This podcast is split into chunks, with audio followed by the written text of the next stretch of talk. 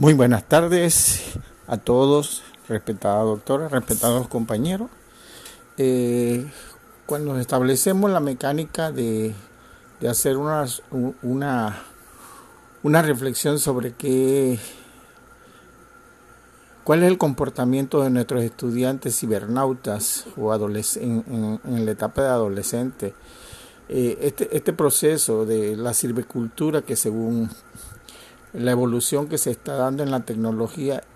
son, no son más que prácticas intelectuales, actitudes y modos de pensamiento, valores desarrollados conjuntamente con el crecimiento de un ciberespacio donde ellos manejan a través de su propio lenguaje, sus propios medios de interacción. Esta, esta mecánica eh, les permite a ellos eh, mantener su ego, muchos se aíslan, eh, se alimentan de ese proceso interactividad-tecnología. Eh, dentro de otro punto en que nosotros es que la realidad que viven nuestros estudiantes latinoamericanos y panameños en este caso, muchos de ellos están expuestos a su identidad, a su, a ese proceso de cibercultura y educación que reciben o, se ven contaminados o, o concatenados con ese entorno en la que vive en sus diversas etapas psicosociales. Y es importante que tener que los juveniles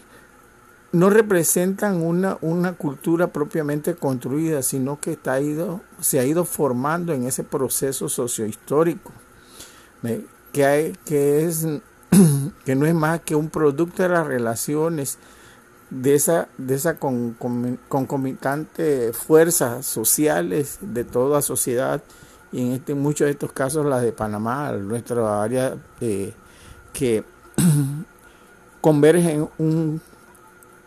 un grupo de crisol de raza. Y creo que como Latinoamérica eh, somos el único país con muchas culturas eh, de crisol de raza que hay a nivel mundial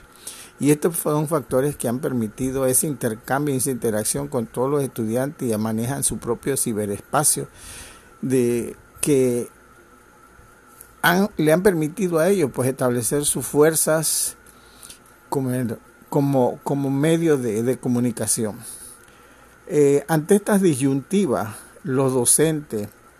eh, tienen que establecer una mecánica de reaprender lo aprendido para poder dirigir hacia el campo laboral educativo y con ellos confrontar la clase de estudiantes nativos, emigrantes, la clase de docentes de generación Z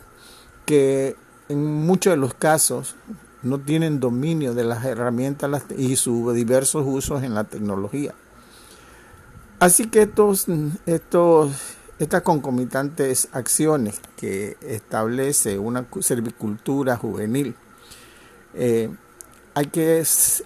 verla con, mucho cuidado, ya que ellos piensan que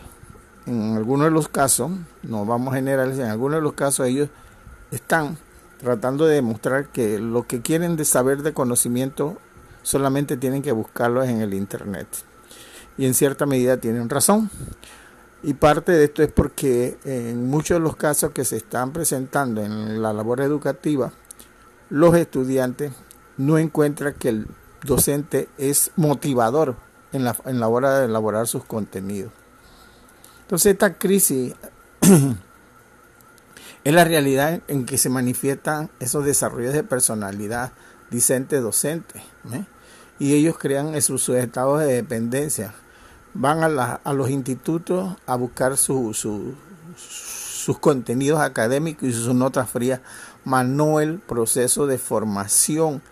el desarrollo de personalidad, el desarrollo cognitivo como tal.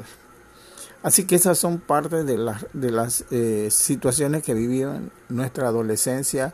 En este caso podemos hablar de Panamá, eh, pero el patrón es casi relativo igual a, toda Latinoamérica. Los adolescentes viven su mundo y en ese mundo que convergen este, están dejando a un lado la disfuncionalidad de sus hogares, la disfuncionalidad académica y las disfuncionalidades de los sistemas operativos académicos.